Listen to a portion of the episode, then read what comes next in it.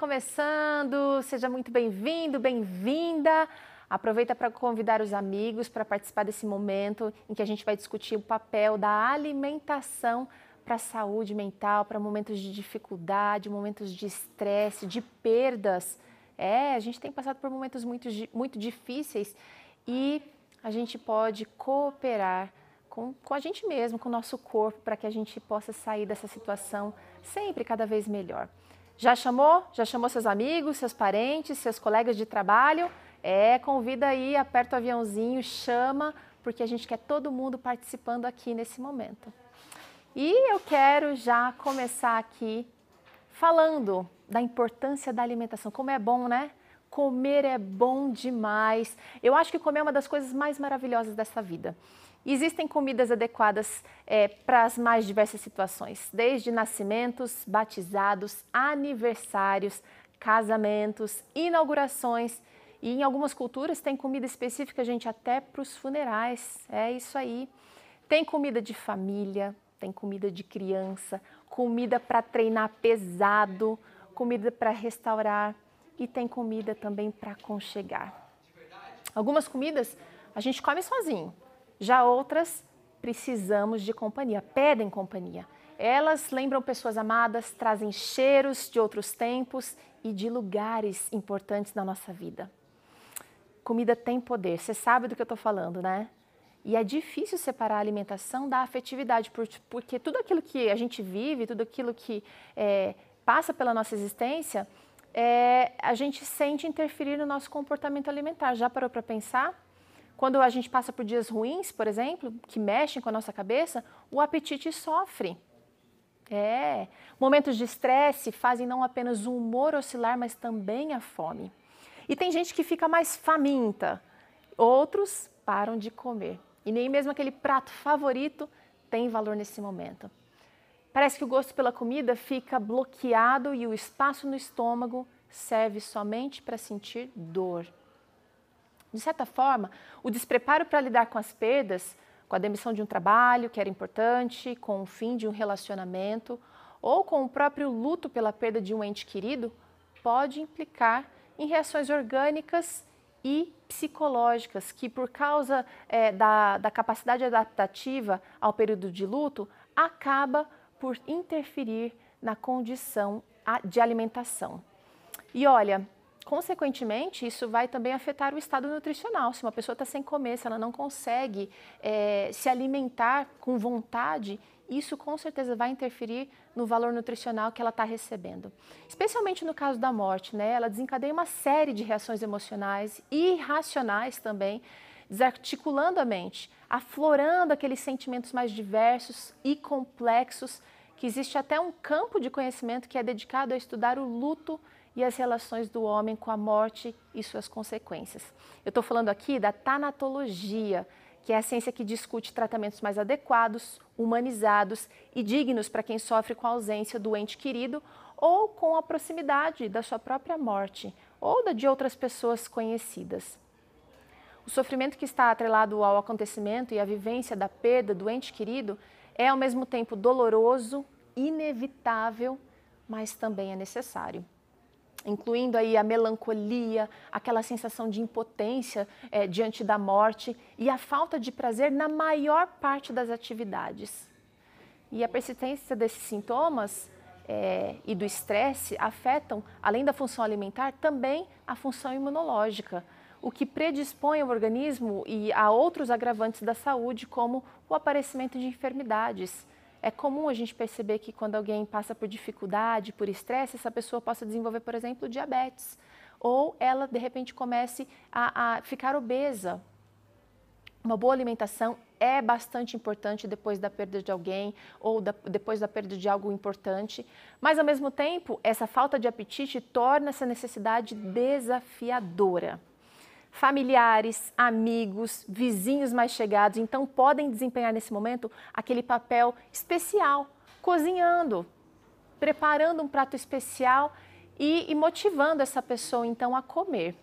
É um ato de carinho que pode salvar, sim. É quase como se é, esse ato pudesse dizer: olha, vamos encarar a vida um dia de cada vez, Você está vivo, você perdeu, teve uma perda importante, mas é preciso continuar. Dá um, traz um certo alívio e, e coloca essa pessoa diante da realidade de que ela precisa continuar vivendo a despeito de sua perda.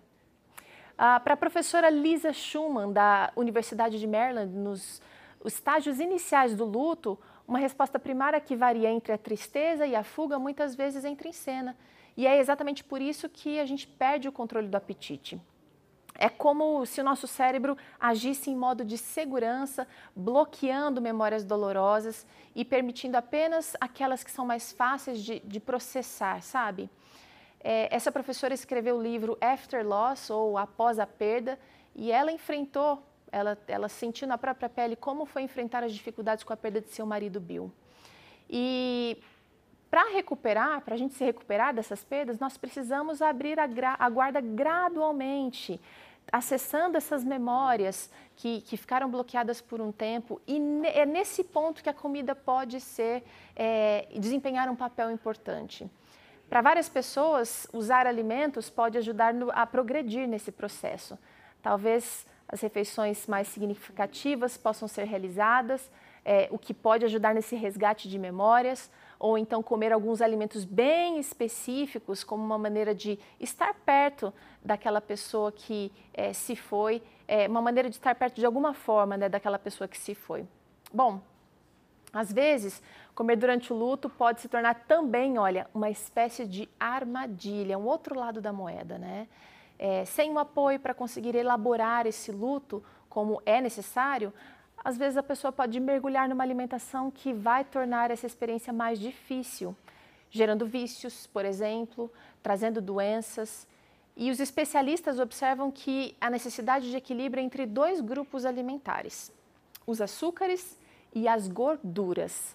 É com eles que a gente obtém a maior parte da nossa energia e são eles também que é, podem ser vilões se usados em excesso causando desequilíbrios importantes, impedindo o sistema neurológico de funcionar adequadamente. Aí vem aquela irritabilidade, aquela confusão, não consegue decidir, uma falta de concentração, fraqueza, e tudo isso pode ser agravado pelos excessos, pelos exageros. Você sabe do que eu estou falando, né?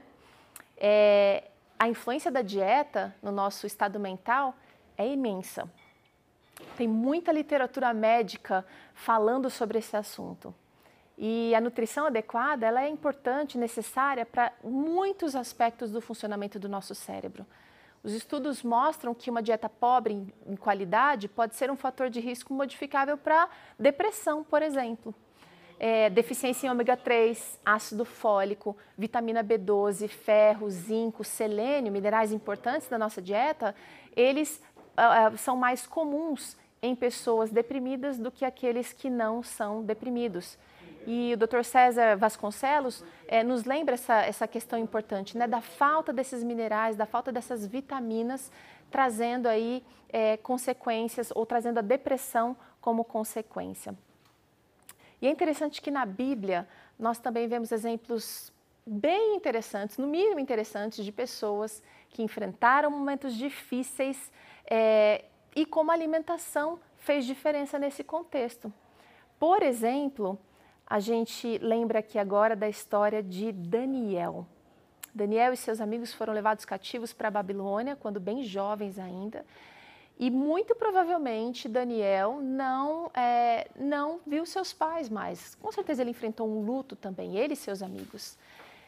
Mas ah, provavelmente o livro, essa história está lá no livro de Daniel 1, 12 e 13, nos versículos 12 e 13, e lá conta que Daniel ele pediu então ao superior uma dieta vegetariana total e depois ele pediu que fossem feitas comparações com apenas 10 dias é, de, de, com essa dieta vegetariana estrita, completa, ele foi pediu para ser comparado com as pessoas que haviam comido do manjar do banquete real. E qual não foi a surpresa é, dos, dos avaliadores ali ao perceberem que Daniel estava mais é, saudável, não somente fisicamente, mais corado, mais forte, mais ativo, mais disposto, mas Daniel também apresentou-se mais saudável mentalmente. Olha que importante.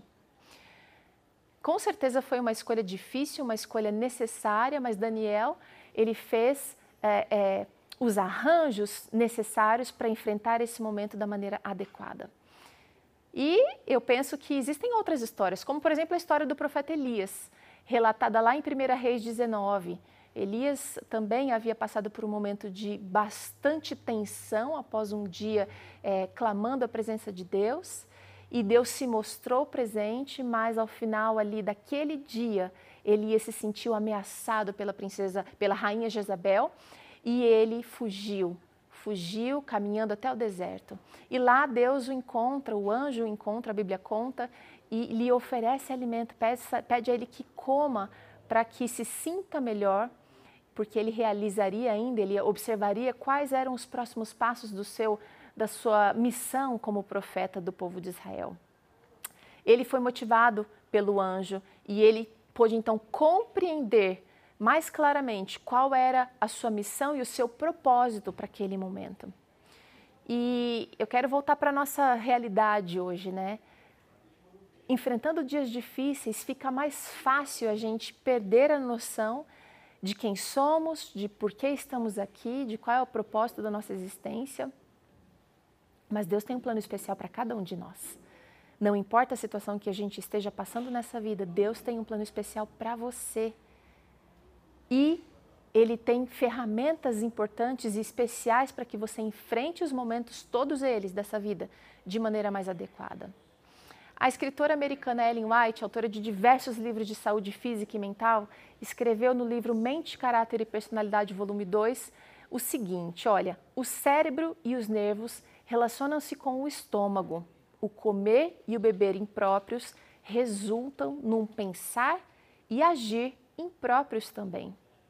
É importante saber que isso tudo não depende somente da qualidade da comida que ingerimos e da bebida que tomamos, mas também depende da quantidade. Dr. César lembra muito isso nos, nos lá do Vida e Saúde. Os alimentos e bebidas saudáveis usados em exagero perturbam o nosso organismo. E é por isso que o equilíbrio é necessário mesmo com as coisas boas. Bom, sem dúvidas, nós precisamos do auxílio de Deus para passarmos por momentos difíceis da vida.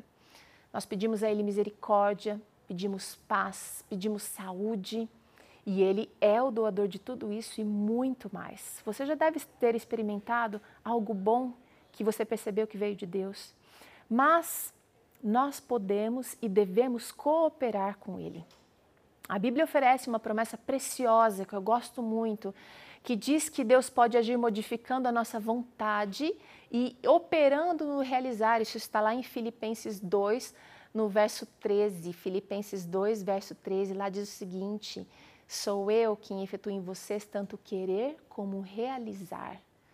Muitas e muitas vezes a gente sabe o que é certo, a gente sabe o que é bom, a gente sabe aquilo que é necessário para manter a nossa saúde, mas os nossos hábitos acabam por nos trair consumimos mais açúcar, a gente não bebe água o suficiente, acaba dormindo pouco por nossas escolhas e ainda assim nós esperamos que Deus realize milagres e curas, é, milagres de cura física e mental, melhor dizendo. Quando a gente está, na verdade, financiando diariamente uma vida de doenças. Vem cá, olha, você não está sozinho nas mudanças e treinamentos da vontade e ação que precisa fazer. Ele pode transformar o seu gosto, a sua vontade de comer pudim, de comer chocolate. Sabe essa vontade que você acha que não consegue controlar? Deus está do seu lado e Ele quer te ajudar a vencer. Ele quer que você assuma as rédeas da sua vida, ao invés de deixar que essas outras coisas que estão destruindo você pouco a pouco assumam o controle da sua vida. Peça a Ele para que Ele possa tornar-se, para que ele possa se tornar realmente aquela pessoa digna de confiança que você pode contar. O que, que a gente está tentando fazer aqui? A gente está tentando compreender esse momento difícil, entender como é que o nosso cérebro reage aos estímulos da alimentação, para que possamos dessa maneira agir, cooperar de maneira mais assertiva, tendo então a certeza de que Deus provê meios para proteção e cura para todas as fases da nossa vida. Em um laboratório, experimentos com camundongos têm ajudado a entender melhor como a alimentação nos deixa mais tristes ou felizes. Boa parte disso não está aqui na nossa cabeça, não. Para entender como é que a comida altera o nosso humor, é preciso olhar para o intestino. Já se sabe que as dietas ricas em gorduras saturadas ou em açúcares são capazes de alterar o estado de humor tanto de animais de laboratório como em seres humanos, eu e você. Então, batata frita, hambúrguer, queijo, chocolates comuns, embutidos como a salsicha, presunto, carne vermelha, é, sorvete, biscoito recheado, alimentação típica, junk food, estão associados ao aumento de depressão e ansiedade. Quem afirma isso é o Dr. Cristiano Mendes da Silva, do Laboratório de Neurociência e Nutrição da Universidade Federal de São Paulo. Comer mal danifica o cérebro.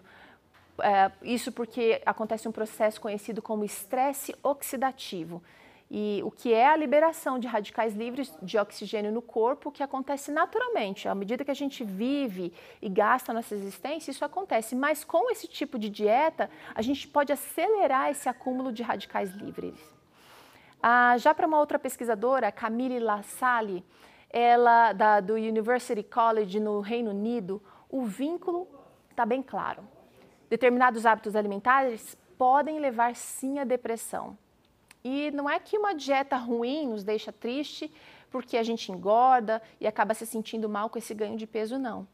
Na verdade, os nossos hábitos alimentares nos fazem realmente adoecer, mexem com o sistema imunológico e afetam sim a saúde mental. A parte física é uma consequência disso. Por outro lado, é bem importante a gente saber o que é que faz bem para o nosso cérebro. Bom, os especialistas dizem que os alimentos anti-inflamatórios, aqueles que têm gorduras simples, aquelas gorduras chamadas de monossaturadas ou poliinsaturadas, também os antioxidantes, como frutas, legumes, nozes e suco de uva integral, eles têm um efeito restaurador sobre os, o órgão, o nosso cérebro, né? E, esse tipo de alimentação protege do estresse oxidativo e da inflamação que afeta o equilíbrio entre os neurotransmissores que são responsáveis por regular as nossas emoções. A nutricionista Alessandra Araújo explica que gordura não é tudo igual, não. Dependendo ali da sua origem, ela tem uma estrutura química diferente, tem funções e ações distintas no organismo e ela colabora nas sínteses hormonais que estão ligadas às nossas emoções, que são, é, bom, Podemos citar aqui algum, alguns, né? A adrenalina, a noradrenalina, a serotonina, você conhece bem, e também a dopamina. Todos esses interferem no humor. As gorduras também atuam nas sinapses neurais e no aproveitamento de diversas vitaminas do corpo. No corpo, melhor dizendo. E como podemos destacar que as gorduras simples exercem um papel fundamental no nosso cérebro, é tem que porque o cérebro usa essa gordura boa para funcionar. Ele usa ela também para formar, para renovar, proteger os nossos neurotransmissores. E quando a gente usa uma dieta assim, a gente acaba contribuindo com a cascata química de proteção neural, é, e, e isso a gente encontra em alguns alimentos que eu vou mostrar para vocês daqui a pouquinho. Mas quero só fazer aqui uma ressalva: é preciso comer diariamente alimentos bons para que a gente possa obter esses benefícios. Não adianta comer uma vez por mês e esperar que isso seja natural para você, esperar que isso aconteça naturalmente se você não está dando condições do cérebro funcionar bem. Bom, vamos lá então aos alimentos que são importantes para o cérebro. Então vamos conhecer os alimentos que são protetores do cérebro.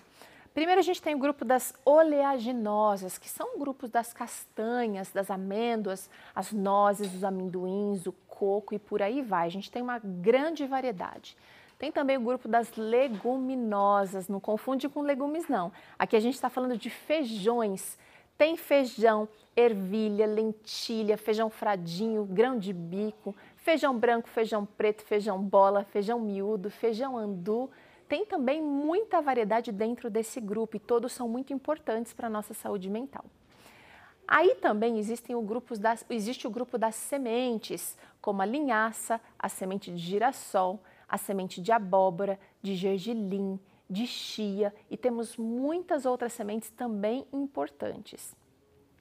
Nas frutas, vamos destacar aqui o abacate, que é fonte de gordura boa, e também as frutas vermelhas e roxas. Aqui no Brasil a gente tem o açaí, que é maravilhoso, poderoso em antioxidantes. Tem a maçã, a romã, a pitanga, a acerola, as uvas, as amoras, os morangos, jabuticabas, ameixas e por aí vai. Tentei trazer aqui algumas opções de frutas mais brasileiras.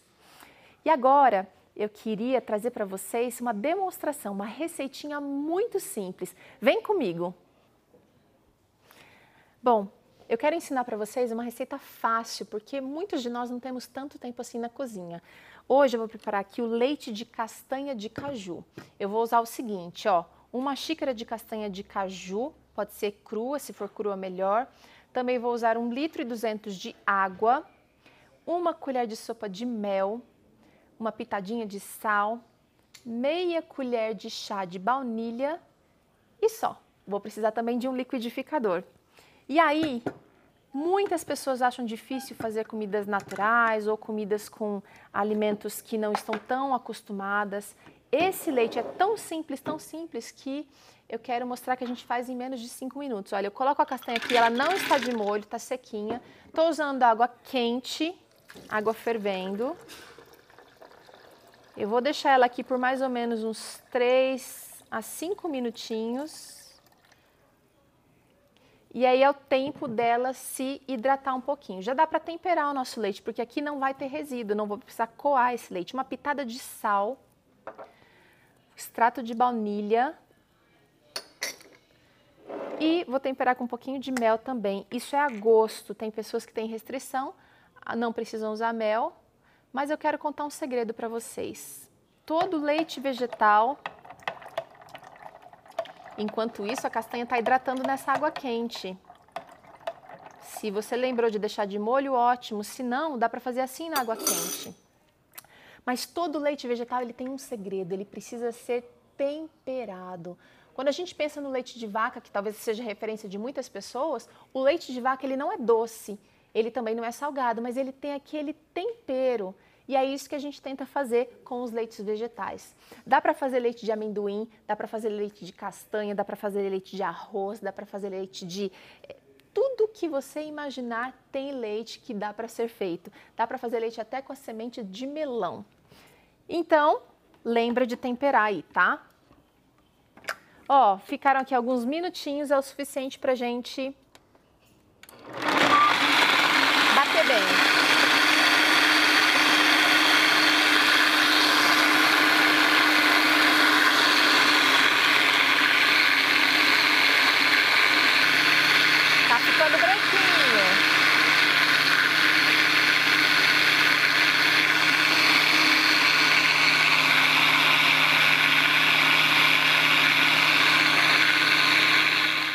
Batendo mais porque nós não vamos coar. Então ele tá prontinho assim, assim que terminar.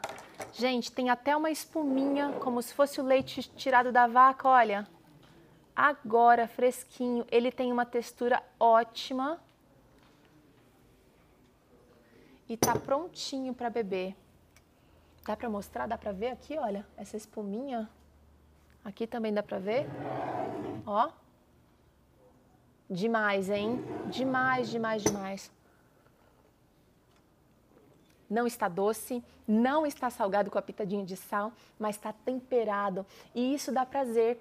Quando a gente se alimenta, por isso que às vezes é difícil resistir um brigadeiro quando a gente está passando por dificuldades, é difícil resistir aquela sobremesa quando, tá, quando tem um dia difícil. Porque nós liberamos substâncias de recompensa, substâncias químicas de recompensa no cérebro que esses alimentos acabam por trazer, mas na verdade eles causam um efeito rebote é, assim que passa aquele efeito, aquele efeito de bem-estar, de euforia, você provavelmente vai sentir um estado de depressão muito maior do que o que você estava antes de comer aquele doce. Nós temos uma abundância incrível aqui no Brasil, nas mais diversas regiões que temos. Então dá para plantar esses alimentos que a gente que eu mencionei agora há pouco, dá para colher, dá para comprar e até vender, se você quiser, esses alimentos que promovem saúde mental. E para aquele paladar que não está tão acostumado, que não vai apreciar esse leitinho assim é, de primeira, eu quero dar uma dica. Seja paciente e seja persistente. Você precisa investir aí em preparos diferentes com esse ingrediente que você descobriu que faz bem para a sua saúde. Leia sobre ele, sobre como ele atua no seu organismo, leia sobre como ele é produzido, os benefícios que ele traz, além da sua saúde mental, os benefícios mais abrangentes desse alimento. Quando a gente vai entronizando essas informações, a gente tem mais facilidade para agir diferente. Você vai se surpreender. Mas eu quero te deixar aqui um recadinho. Não se esqueça de que ao longo de todo esse caminho você nunca está só. Deus está aí, Ele vai te ajudar a vencer qualquer fase difícil da sua vida. Um forte abraço e até a próxima!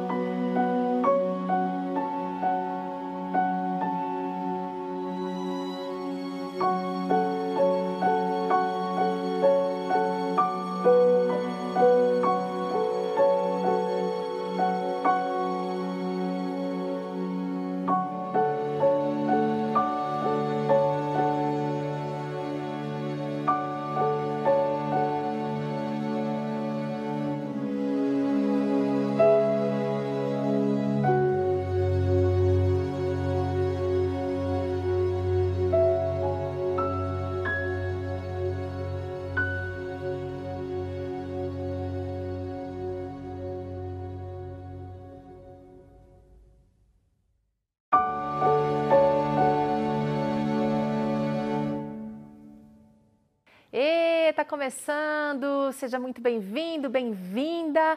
Aproveita para convidar os amigos para participar desse momento em que a gente vai discutir o papel da alimentação para a saúde mental, para momentos de dificuldade, momentos de estresse, de perdas.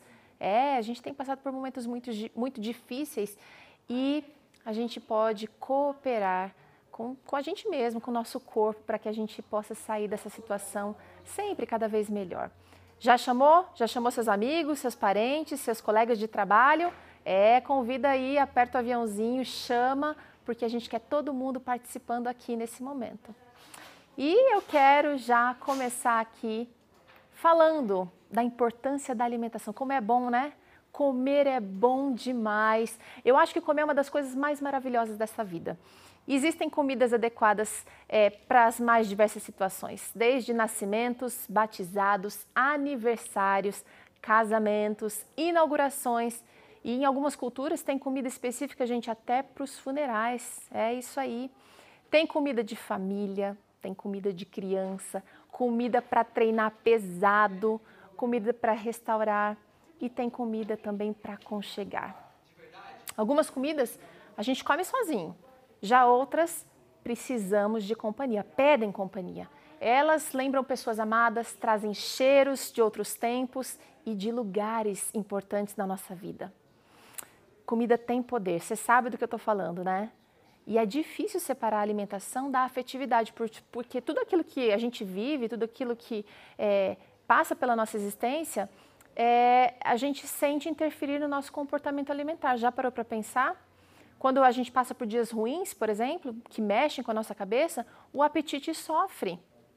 É. Momentos de estresse fazem não apenas o humor oscilar, mas também a fome.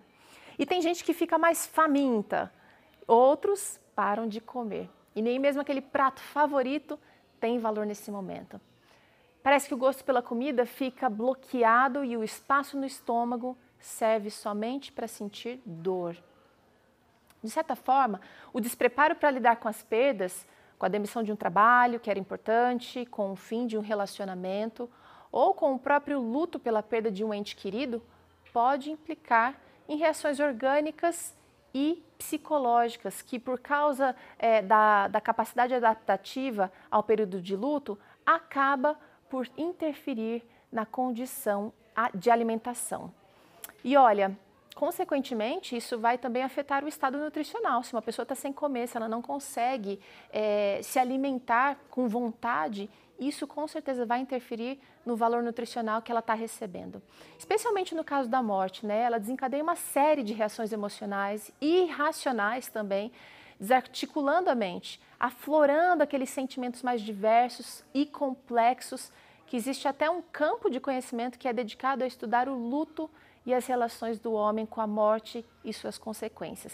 Eu estou falando aqui da tanatologia, que é a ciência que discute tratamentos mais adequados, humanizados e dignos para quem sofre com a ausência do ente querido ou com a proximidade da sua própria morte ou da de outras pessoas conhecidas. O sofrimento que está atrelado ao acontecimento e à vivência da perda do ente querido é ao mesmo tempo doloroso, inevitável, mas também é necessário incluindo aí a melancolia, aquela sensação de impotência é, diante da morte e a falta de prazer na maior parte das atividades. E a persistência desses sintomas é, e do estresse afetam, além da função alimentar, também a função imunológica, o que predispõe o organismo e a outros agravantes da saúde, como o aparecimento de enfermidades, é comum a gente perceber que quando alguém passa por dificuldade, por estresse, essa pessoa possa desenvolver, por exemplo, diabetes. Ou ela, de repente, comece a, a ficar obesa. Uma boa alimentação é bastante importante depois da perda de alguém ou da, depois da perda de algo importante, mas ao mesmo tempo, essa falta de apetite torna essa necessidade desafiadora familiares, amigos, vizinhos mais chegados, então podem desempenhar nesse momento aquele papel especial, cozinhando, preparando um prato especial e, e motivando essa pessoa então a comer. É um ato de carinho que pode salvar, sim. É quase como se é, esse ato pudesse dizer: olha, vamos encarar a vida um dia de cada vez, Você está vivo, você perdeu, teve uma perda importante, mas é preciso continuar. Dá um, traz um certo alívio e, e coloca essa pessoa diante da realidade de que ela precisa continuar vivendo a despeito de sua perda. Ah, Para a professora Lisa Schumann, da Universidade de Maryland, nos estágios iniciais do luto, uma resposta primária que varia entre a tristeza e a fuga muitas vezes entra em cena. E é exatamente por isso que a gente perde o controle do apetite. É como se o nosso cérebro agisse em modo de segurança, bloqueando memórias dolorosas e permitindo apenas aquelas que são mais fáceis de, de processar, sabe?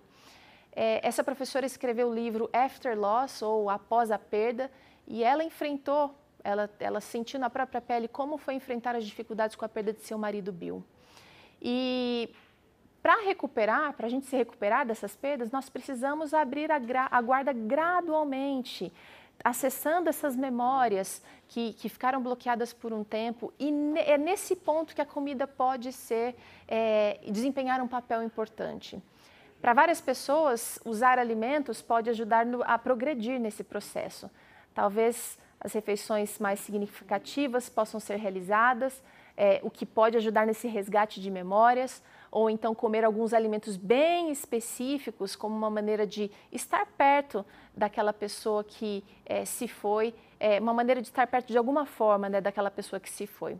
Bom, às vezes, comer durante o luto pode se tornar também, olha, uma espécie de armadilha, um outro lado da moeda, né? É, sem um apoio para conseguir elaborar esse luto como é necessário, às vezes a pessoa pode mergulhar numa alimentação que vai tornar essa experiência mais difícil, gerando vícios, por exemplo, trazendo doenças. E os especialistas observam que a necessidade de equilíbrio entre dois grupos alimentares, os açúcares e as gorduras.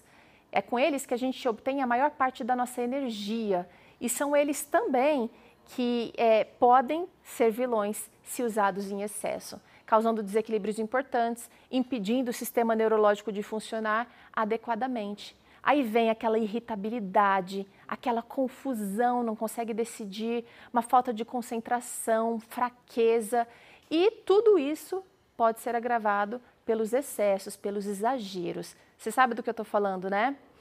É, a influência da dieta no nosso estado mental é imensa. Tem muita literatura médica falando sobre esse assunto. E a nutrição adequada ela é importante, necessária para muitos aspectos do funcionamento do nosso cérebro. Os estudos mostram que uma dieta pobre em, qualidade pode ser um fator de risco modificável para depressão, por exemplo. É, deficiência em ômega 3, ácido fólico, vitamina B12, ferro, zinco, selênio, minerais importantes da nossa dieta, eles uh, são mais comuns em pessoas deprimidas do que aqueles que não são deprimidos. E o Dr. César Vasconcelos é, nos lembra essa, essa questão importante, né, da falta desses minerais, da falta dessas vitaminas, trazendo aí é, consequências ou trazendo a depressão como consequência. E é interessante que na Bíblia nós também vemos exemplos bem interessantes, no mínimo interessantes, de pessoas que enfrentaram momentos difíceis é, e como a alimentação fez diferença nesse contexto. Por exemplo, a gente lembra aqui agora da história de Daniel. Daniel e seus amigos foram levados cativos para a Babilônia quando bem jovens ainda. E muito provavelmente Daniel não, é, não viu seus pais mais. Com certeza ele enfrentou um luto também, ele e seus amigos. Mas ah, provavelmente o livro, essa história está lá no livro de Daniel 1, 12 e 13, nos versículos 12 e 13, e lá conta que Daniel ele pediu então ao superior uma dieta vegetariana total e depois ele pediu que fossem feitas comparações com apenas 10 dias é, de, de, com essa dieta vegetariana estrita, completa, ele foi pediu para ser comparado com as pessoas que haviam comido do manjar do banquete real. E qual não foi a surpresa é, dos, dos avaliadores ali ao perceberem que Daniel estava mais é, saudável, não somente fisicamente, mais corado, mais forte, mais ativo, mais disposto, mas Daniel também apresentou-se mais saudável mentalmente. Olha que importante. com certeza foi uma escolha difícil, uma escolha necessária, mas Daniel ele fez é, é, os arranjos necessários para enfrentar esse momento da maneira adequada. E eu penso que existem outras histórias, como por exemplo a história do profeta Elias, relatada lá em 1 Reis 19. Elias também havia passado por um momento de bastante tensão após um dia é, clamando a presença de Deus. E Deus se mostrou presente, mas ao final ali daquele dia, Elias se sentiu ameaçado pela princesa, pela rainha Jezabel, e ele fugiu, fugiu caminhando até o deserto. E lá Deus o encontra, o anjo o encontra, a Bíblia conta, e lhe oferece alimento, pede, pede a ele que coma para que se sinta melhor, porque ele realizaria ainda, ele observaria quais eram os próximos passos do seu da sua missão como profeta do povo de Israel. Ele foi motivado pelo anjo e ele pôde então compreender mais claramente qual era a sua missão e o seu propósito para aquele momento. E eu quero voltar para a nossa realidade hoje, né? Enfrentando dias difíceis, fica mais fácil a gente perder a noção de quem somos, de por que estamos aqui, de qual é o propósito da nossa existência. Mas Deus tem um plano especial para cada um de nós. Não importa a situação que a gente esteja passando nessa vida, Deus tem um plano especial para você e ele tem ferramentas importantes e especiais para que você enfrente os momentos, todos eles dessa vida, de maneira mais adequada.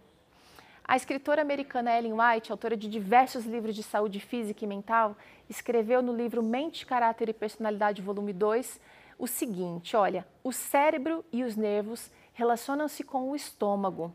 O comer e o beber impróprios resultam num pensar e agir impróprios também. É importante saber que isso tudo não depende somente da qualidade da comida que ingerimos e da bebida que tomamos, mas também depende da quantidade. Dr. César lembra muito isso nos, nos lá do Vida e Saúde. Os alimentos e bebidas saudáveis usados em exagero perturbam o nosso organismo. E é por isso que o equilíbrio é necessário mesmo com as coisas boas. Bom, sem dúvidas, nós precisamos do auxílio de Deus para passarmos por momentos difíceis da vida. Nós pedimos a Ele misericórdia, pedimos paz, pedimos saúde e Ele é o doador de tudo isso e muito mais. Você já deve ter experimentado algo bom que você percebeu que veio de Deus, mas nós podemos e devemos cooperar com Ele. A Bíblia oferece uma promessa preciosa que eu gosto muito, que diz que Deus pode agir modificando a nossa vontade e operando no realizar. Isso está lá em Filipenses 2, no verso 13. Filipenses 2, verso 13, lá diz o seguinte: Sou eu quem efetuo em vocês tanto querer como realizar. Muitas e muitas vezes a gente sabe o que é certo, a gente sabe o que é bom, a gente sabe aquilo que é necessário para manter a nossa saúde, mas os nossos hábitos acabam por nos trair. consumimos mais açúcar, a gente não bebe água o suficiente, acaba dormindo pouco por nossas escolhas e ainda assim nós esperamos que Deus realize milagres e curas, é, milagres de cura física e mental, melhor dizendo quando a gente está, na verdade, financiando diariamente uma vida de doenças. Vem cá, olha, você não está sozinho nas mudanças e treinamentos da vontade e ação que precisa fazer.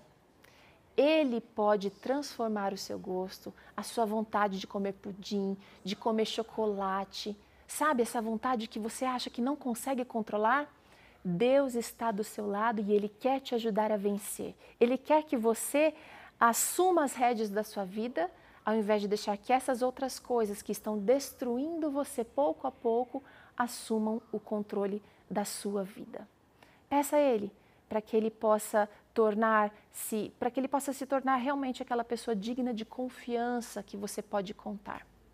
O que, que a gente está tentando fazer aqui? A gente está tentando compreender esse momento difícil, entender como é que o nosso cérebro reage aos estímulos da alimentação para que possamos dessa maneira agir, cooperar de maneira mais assertiva, tendo então a certeza de que Deus provê meios para proteção e cura para todas as fases da nossa vida.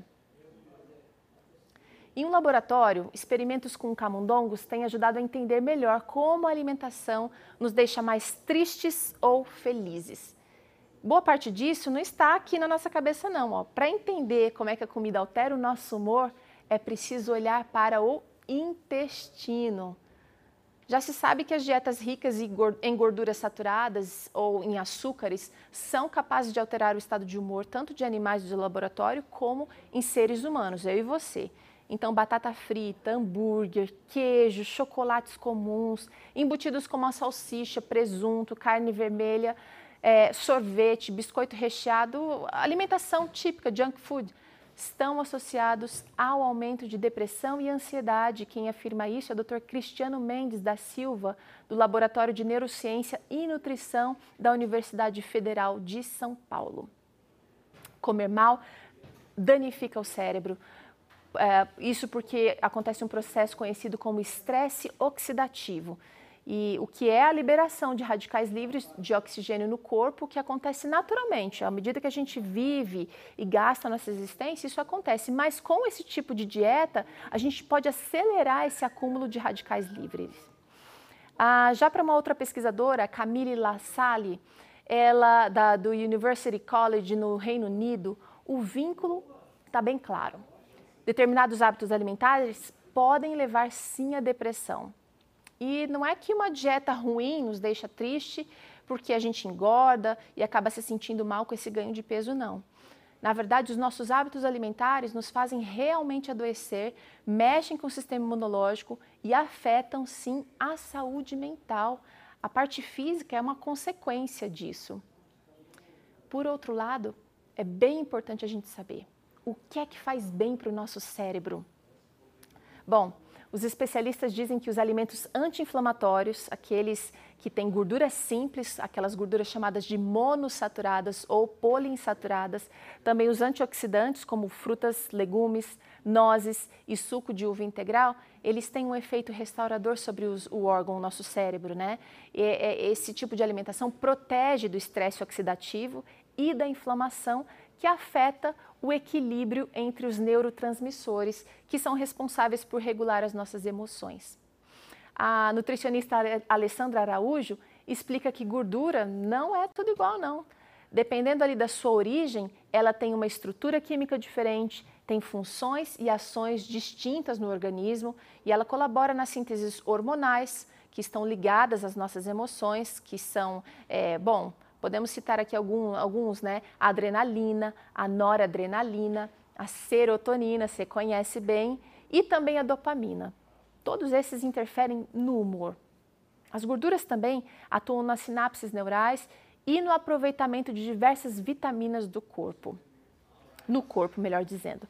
E como podemos destacar que as gorduras simples exercem um papel fundamental no nosso cérebro, é tem que porque o cérebro usa essa gordura boa para funcionar. Ele usa ela também para formar, para renovar, proteger os nossos neurotransmissores. E quando a gente usa uma dieta assim, a gente acaba contribuindo com a cascata química de proteção neural, é, e, e isso a gente encontra em alguns alimentos que eu vou mostrar para vocês daqui a pouquinho.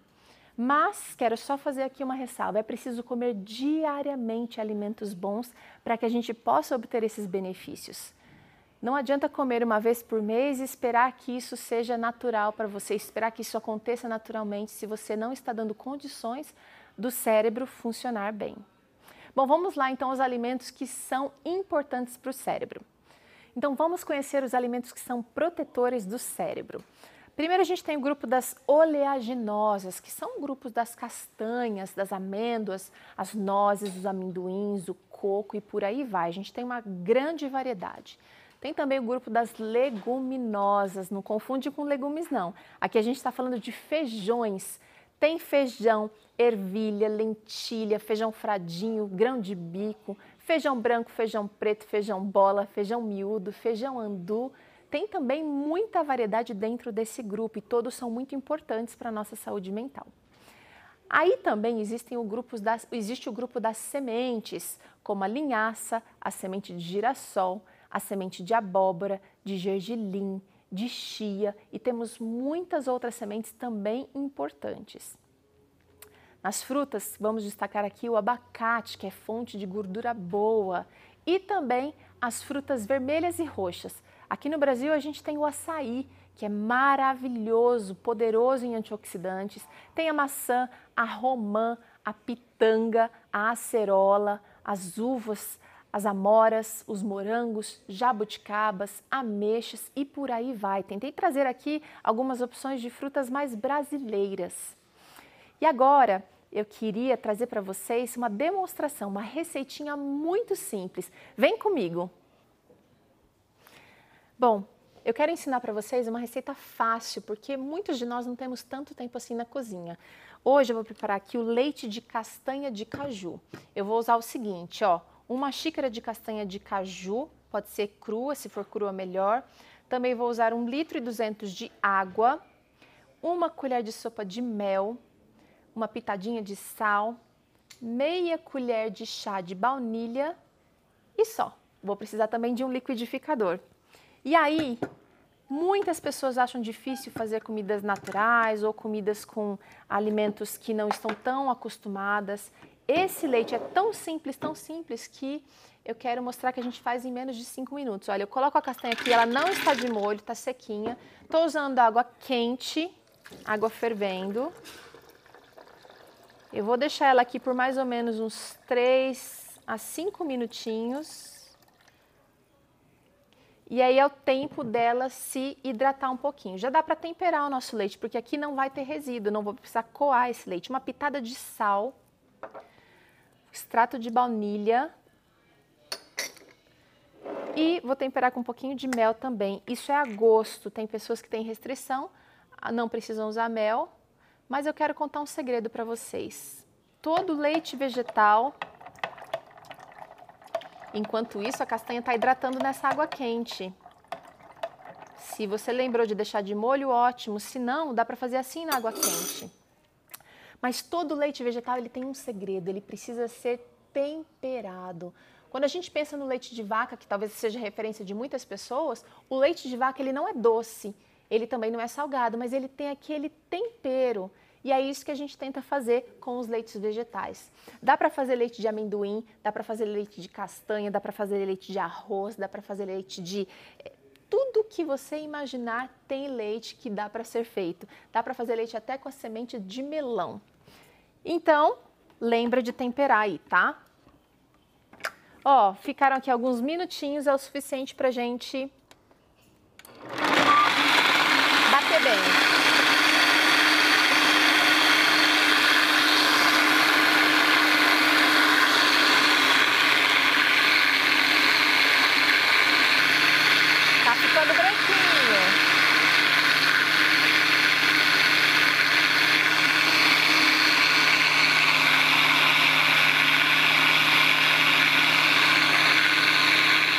eu deixei batendo mais porque nós não vamos coar. Então ele está prontinho assim, assim que terminar.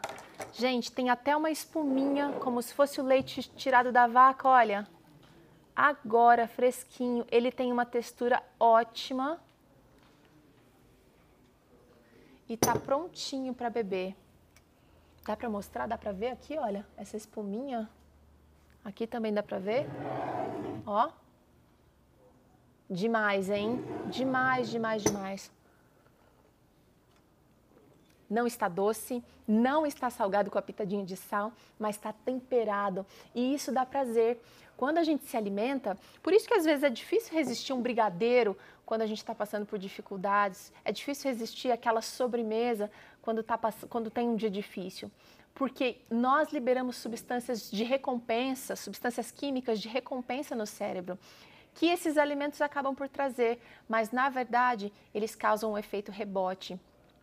É, assim que passa aquele efeito, aquele efeito de bem-estar, de euforia, você provavelmente vai sentir um estado de depressão muito maior do que o que você estava antes de comer aquele doce. Nós temos uma abundância incrível aqui no Brasil, nas mais diversas regiões que temos. Então dá para plantar esses alimentos que a gente que eu mencionei agora há pouco, dá para colher, dá para comprar e até vender, se você quiser, esses alimentos que promovem saúde mental. E para aquele paladar que não está tão acostumado, que não vai apreciar esse leitinho assim é, de primeira, eu quero dar uma dica.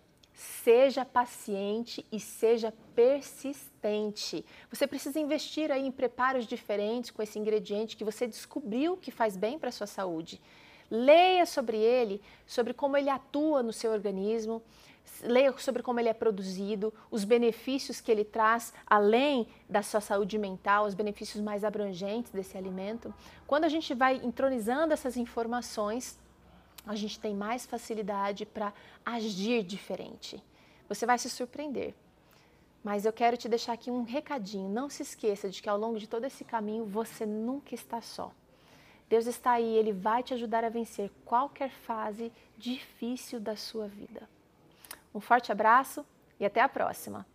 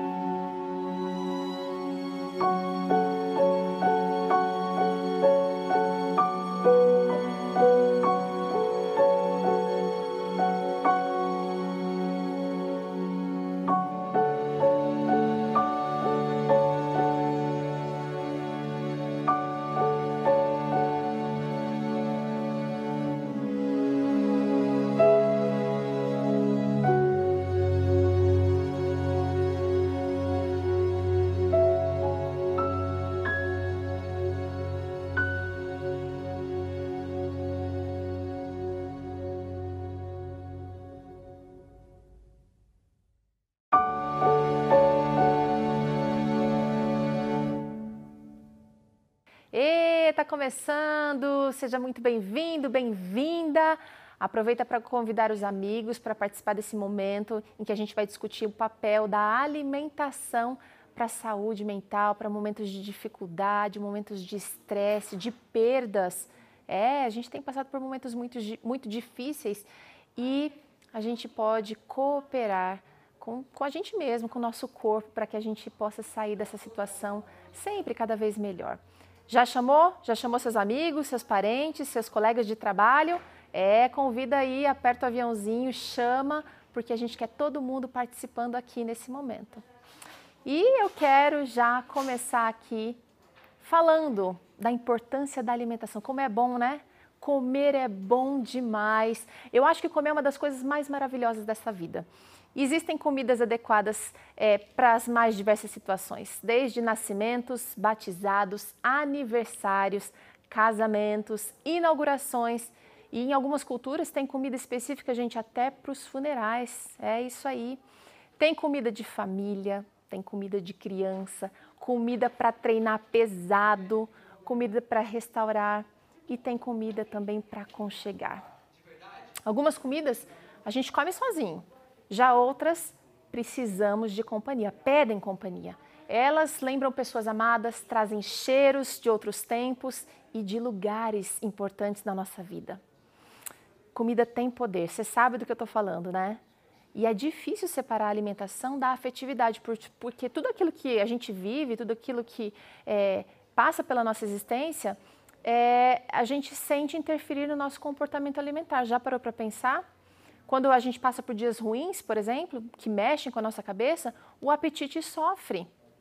É. Momentos de estresse fazem não apenas o humor oscilar, mas também a fome. E tem gente que fica mais faminta, outros param de comer. E nem mesmo aquele prato favorito tem valor nesse momento. Parece que o gosto pela comida fica bloqueado e o espaço no estômago serve somente para sentir dor. De certa forma, o despreparo para lidar com as perdas, com a demissão de um trabalho que era importante, com o fim de um relacionamento ou com o próprio luto pela perda de um ente querido, pode implicar em reações orgânicas e psicológicas, que por causa é, da, da capacidade adaptativa ao período de luto, acaba por interferir na condição de alimentação. E olha, consequentemente, isso vai também afetar o estado nutricional. Se uma pessoa está sem comer, se ela não consegue é, se alimentar com vontade, isso com certeza vai interferir no valor nutricional que ela está recebendo. Especialmente no caso da morte, né? Ela desencadeia uma série de reações emocionais e irracionais também, desarticulando a mente, aflorando aqueles sentimentos mais diversos e complexos, que existe até um campo de conhecimento que é dedicado a estudar o luto e as relações do homem com a morte e suas consequências. Eu estou falando aqui da tanatologia, que é a ciência que discute tratamentos mais adequados, humanizados e dignos para quem sofre com a ausência do ente querido ou com a proximidade da sua própria morte ou da de outras pessoas conhecidas. O sofrimento que está atrelado ao acontecimento e à vivência da perda do ente querido é ao mesmo tempo doloroso, inevitável, mas também é necessário incluindo aí a melancolia, aquela sensação de impotência é, diante da morte e a falta de prazer na maior parte das atividades. E a persistência desses sintomas é, e do estresse afetam, além da função alimentar, também a função imunológica, o que predispõe o organismo e a outros agravantes da saúde, como o aparecimento de enfermidades, é comum a gente perceber que quando alguém passa por dificuldade, por estresse, essa pessoa possa desenvolver, por exemplo, diabetes. Ou ela, de repente, comece a, a ficar obesa. Uma boa alimentação é bastante importante depois da perda de alguém ou da, depois da perda de algo importante, mas ao mesmo tempo, essa falta de apetite torna essa necessidade desafiadora familiares, amigos, vizinhos mais chegados, então podem desempenhar nesse momento aquele papel especial, cozinhando, preparando um prato especial e, e motivando essa pessoa então a comer. É um ato de carinho que pode salvar, sim. É quase como se é, esse ato pudesse dizer: olha, vamos encarar a vida um dia de cada vez, Você está vivo, você perdeu, teve uma perda importante, mas é preciso continuar. Dá um, traz um certo alívio e, e coloca essa pessoa diante da realidade de que ela precisa continuar vivendo a despeito de sua perda. Ah, Para a professora Lisa Schumann, da Universidade de Maryland, nos estágios iniciais do luto, uma resposta primária que varia entre a tristeza e a fuga muitas vezes entra em cena. E é exatamente por isso que a gente perde o controle do apetite. É como se o nosso cérebro agisse em modo de segurança, bloqueando memórias dolorosas e permitindo apenas aquelas que são mais fáceis de, de processar, sabe? É, essa professora escreveu o livro After Loss, ou Após a Perda, e ela enfrentou, ela, ela sentiu na própria pele como foi enfrentar as dificuldades com a perda de seu marido Bill. E para recuperar, para a gente se recuperar dessas perdas, nós precisamos abrir a, a guarda gradualmente, acessando essas memórias que, que, ficaram bloqueadas por um tempo. E é nesse ponto que a comida pode ser, é, desempenhar um papel importante. Para várias pessoas, usar alimentos pode ajudar no, a progredir nesse processo. Talvez as refeições mais significativas possam ser realizadas, é, o que pode ajudar nesse resgate de memórias ou então comer alguns alimentos bem específicos como uma maneira de estar perto daquela pessoa que é, se foi, é, uma maneira de estar perto de alguma forma né, daquela pessoa que se foi. Bom, às vezes, comer durante o luto pode se tornar também, olha, uma espécie de armadilha, um outro lado da moeda, né? É, sem um apoio para conseguir elaborar esse luto como é necessário, às vezes a pessoa pode mergulhar numa alimentação que vai tornar essa experiência mais difícil, gerando vícios, por exemplo, trazendo doenças. E os especialistas observam que a necessidade de equilíbrio entre dois grupos alimentares, os açúcares e as gorduras. É com eles que a gente obtém a maior parte da nossa energia e são eles também que é, podem ser vilões se usados em excesso causando desequilíbrios importantes, impedindo o sistema neurológico de funcionar adequadamente. Aí vem aquela irritabilidade, aquela confusão, não consegue decidir, uma falta de concentração, fraqueza, e tudo isso pode ser agravado pelos excessos, pelos exageros. Você sabe do que eu estou falando, né? É, a influência da dieta no nosso estado mental é imensa. Tem muita literatura médica falando sobre esse assunto. E a nutrição adequada ela é importante, necessária para muitos aspectos do funcionamento do nosso cérebro. Os estudos mostram que uma dieta pobre em, qualidade pode ser um fator de risco modificável para depressão, por exemplo. É, deficiência em ômega 3, ácido fólico, vitamina B12, ferro, zinco, selênio, minerais importantes da nossa dieta, eles uh, são mais comuns em pessoas deprimidas do que aqueles que não são deprimidos. E o Dr. César Vasconcelos é, nos lembra essa, essa questão importante, né, da falta desses minerais, da falta dessas vitaminas, trazendo aí é, consequências ou trazendo a depressão como consequência. E é interessante que na Bíblia nós também vemos exemplos bem interessantes, no mínimo interessantes, de pessoas que enfrentaram momentos difíceis é, e como a alimentação fez diferença nesse contexto. Por exemplo, a gente lembra aqui agora da história de Daniel. Daniel e seus amigos foram levados cativos para a Babilônia quando bem jovens ainda. E muito provavelmente Daniel não, é, não viu seus pais mais. Com certeza ele enfrentou um luto também, ele e seus amigos.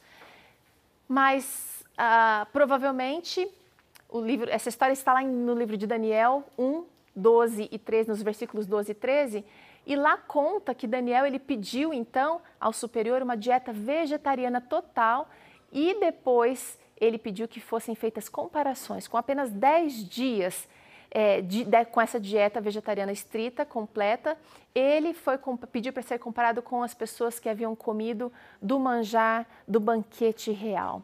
E qual não foi a surpresa é, dos, dos avaliadores ali ao perceberem que Daniel estava mais é, saudável, não somente fisicamente, mais corado, mais forte, mais ativo, mais disposto, mas Daniel também apresentou-se mais saudável mentalmente. Olha que importante.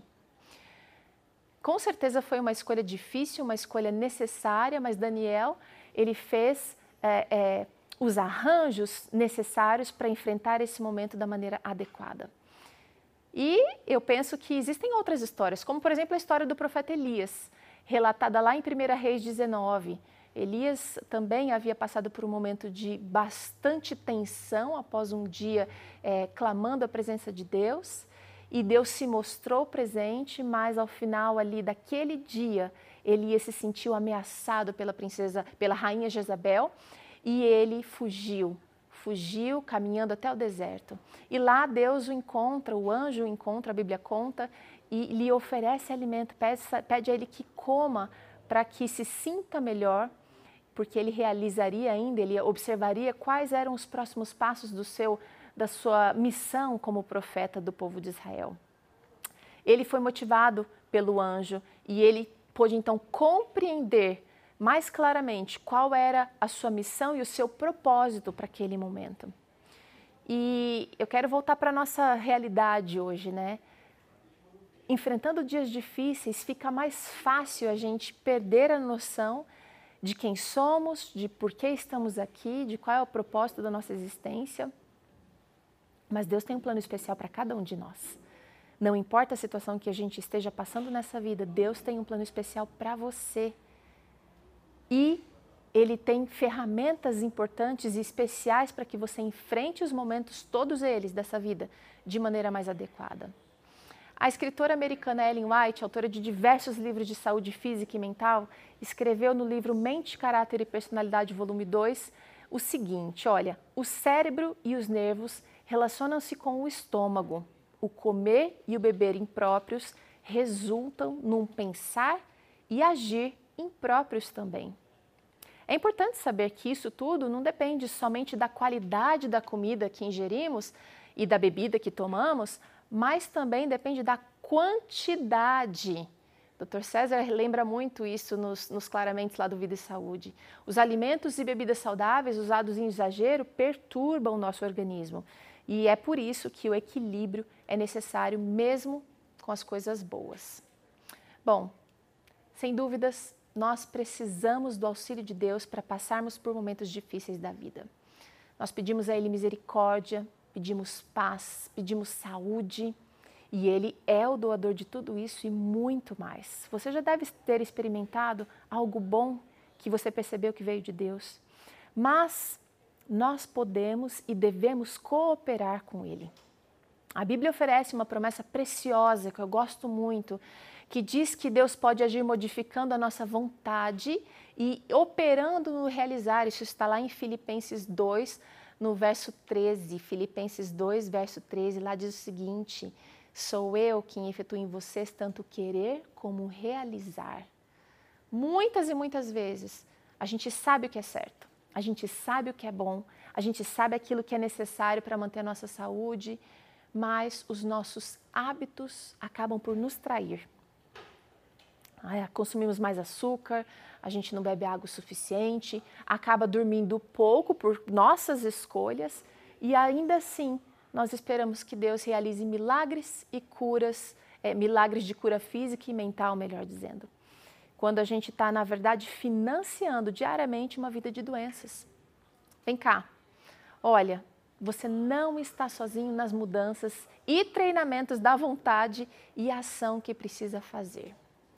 Ele pode transformar o seu gosto, a sua vontade de comer pudim, de comer chocolate. Sabe essa vontade que você acha que não consegue controlar? Deus está do seu lado e Ele quer te ajudar a vencer. Ele quer que você assuma as rédeas da sua vida, ao invés de deixar que essas outras coisas que estão destruindo você pouco a pouco assumam o controle da sua vida. Peça a Ele para que Ele possa tornar-se, para que Ele possa se tornar realmente aquela pessoa digna de confiança que você pode contar. O que, que a gente está tentando fazer aqui? A gente está tentando compreender esse momento difícil, entender como é que o nosso cérebro reage aos estímulos da alimentação, para que possamos dessa maneira agir, cooperar de maneira mais assertiva, tendo então a certeza de que Deus provê meios para proteção e cura para todas as fases da nossa vida. Em um laboratório, experimentos com camundongos têm ajudado a entender melhor como a alimentação nos deixa mais tristes ou felizes. Boa parte disso não está aqui na nossa cabeça, não. Para entender como é que a comida altera o nosso humor, é preciso olhar para o intestino. Já se sabe que as dietas ricas em gorduras saturadas ou em açúcares são capazes de alterar o estado de humor tanto de animais de laboratório como em seres humanos, eu e você. Então, batata frita, hambúrguer, queijo, chocolates comuns, embutidos como a salsicha, presunto, carne vermelha, é, sorvete, biscoito recheado, alimentação típica, junk food, estão associados ao aumento de depressão e ansiedade. Quem afirma isso é o Dr. Cristiano Mendes da Silva, do Laboratório de Neurociência e Nutrição da Universidade Federal de São Paulo. Comer mal danifica o cérebro. É, isso porque acontece um processo conhecido como estresse oxidativo e o que é a liberação de radicais livres de oxigênio no corpo, que acontece naturalmente. À medida que a gente vive e gasta nossa existência, isso acontece. Mas com esse tipo de dieta, a gente pode acelerar esse acúmulo de radicais livres. Ah, já para uma outra pesquisadora, Camille Lassalle, ela da, do University College no Reino Unido, o vínculo está bem claro. Determinados hábitos alimentares podem levar sim à depressão. E não é que uma dieta ruim nos deixa triste porque a gente engorda e acaba se sentindo mal com esse ganho de peso, não. Na verdade, os nossos hábitos alimentares nos fazem realmente adoecer, mexem com o sistema imunológico e afetam sim a saúde mental. A parte física é uma consequência disso. Por outro lado, é bem importante a gente saber o que é que faz bem para o nosso cérebro. Bom, os especialistas dizem que os alimentos anti-inflamatórios, aqueles que têm gorduras simples, aquelas gorduras chamadas de monossaturadas ou poliinsaturadas, também os antioxidantes, como frutas, legumes, nozes e suco de uva integral, eles têm um efeito restaurador sobre os, o órgão, o nosso cérebro, né? E, esse tipo de alimentação protege do estresse oxidativo e da inflamação que afeta o equilíbrio entre os neurotransmissores que são responsáveis por regular as nossas emoções. A nutricionista Alessandra Araújo explica que gordura não é tudo igual, não. Dependendo ali da sua origem, ela tem uma estrutura química diferente, tem funções e ações distintas no organismo e ela colabora nas sínteses hormonais que estão ligadas às nossas emoções, que são, é, bom, Podemos citar aqui algum, alguns, né? A adrenalina, a noradrenalina, a serotonina, você conhece bem, e também a dopamina. Todos esses interferem no humor. As gorduras também atuam nas sinapses neurais e no aproveitamento de diversas vitaminas do corpo. No corpo, melhor dizendo. E como podemos destacar que as gorduras simples exercem um papel fundamental no nosso cérebro, é tem que porque o cérebro usa essa gordura boa para funcionar. Ele usa ela também para formar, para renovar, proteger os nossos neurotransmissores.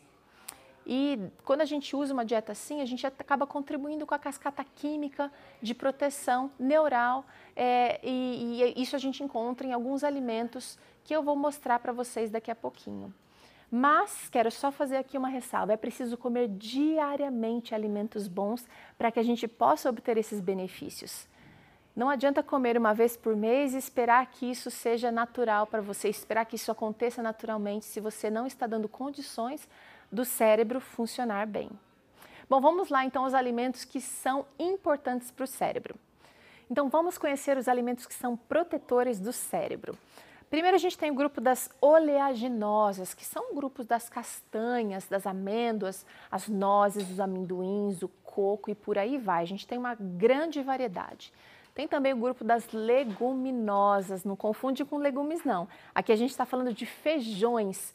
Tem feijão, ervilha, lentilha, feijão fradinho, grão de bico, feijão branco, feijão preto, feijão bola, feijão miúdo, feijão andu, tem também muita variedade dentro desse grupo e todos são muito importantes para a nossa saúde mental. Aí também existem o das, existe o grupo das sementes, como a linhaça, a semente de girassol, a semente de abóbora, de gergelim, de chia e temos muitas outras sementes também importantes.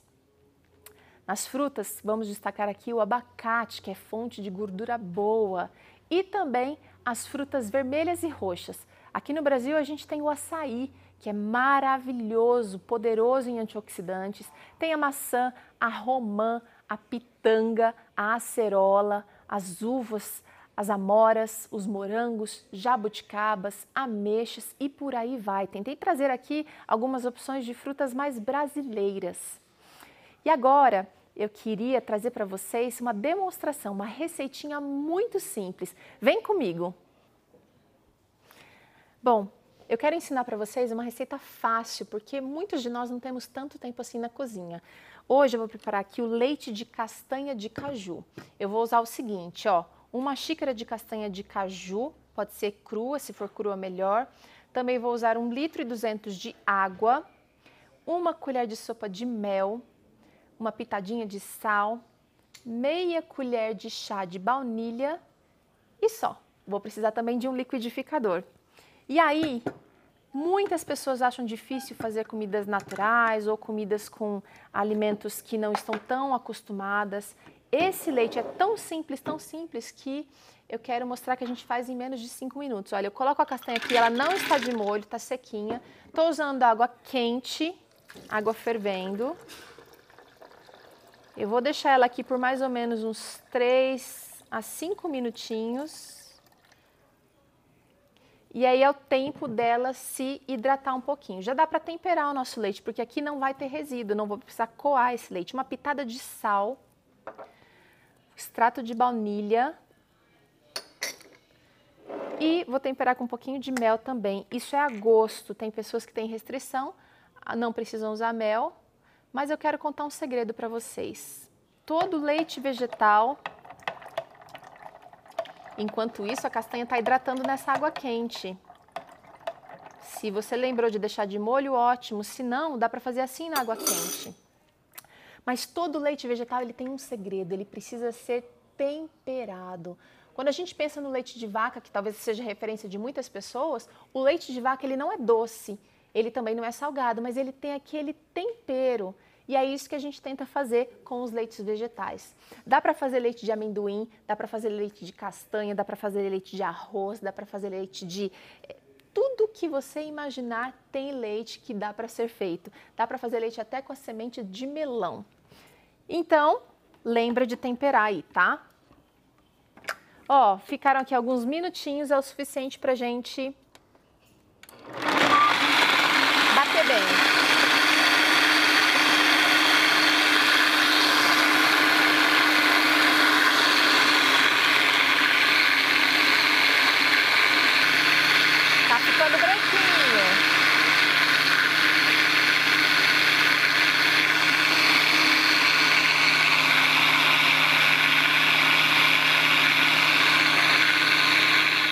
eu deixei batendo mais porque nós não vamos coar. Então ele está prontinho assim, assim que terminar.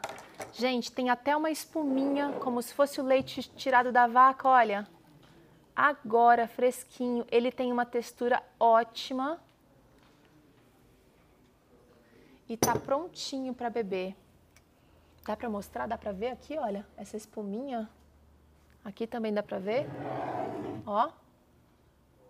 Demais, hein? Demais, demais, demais.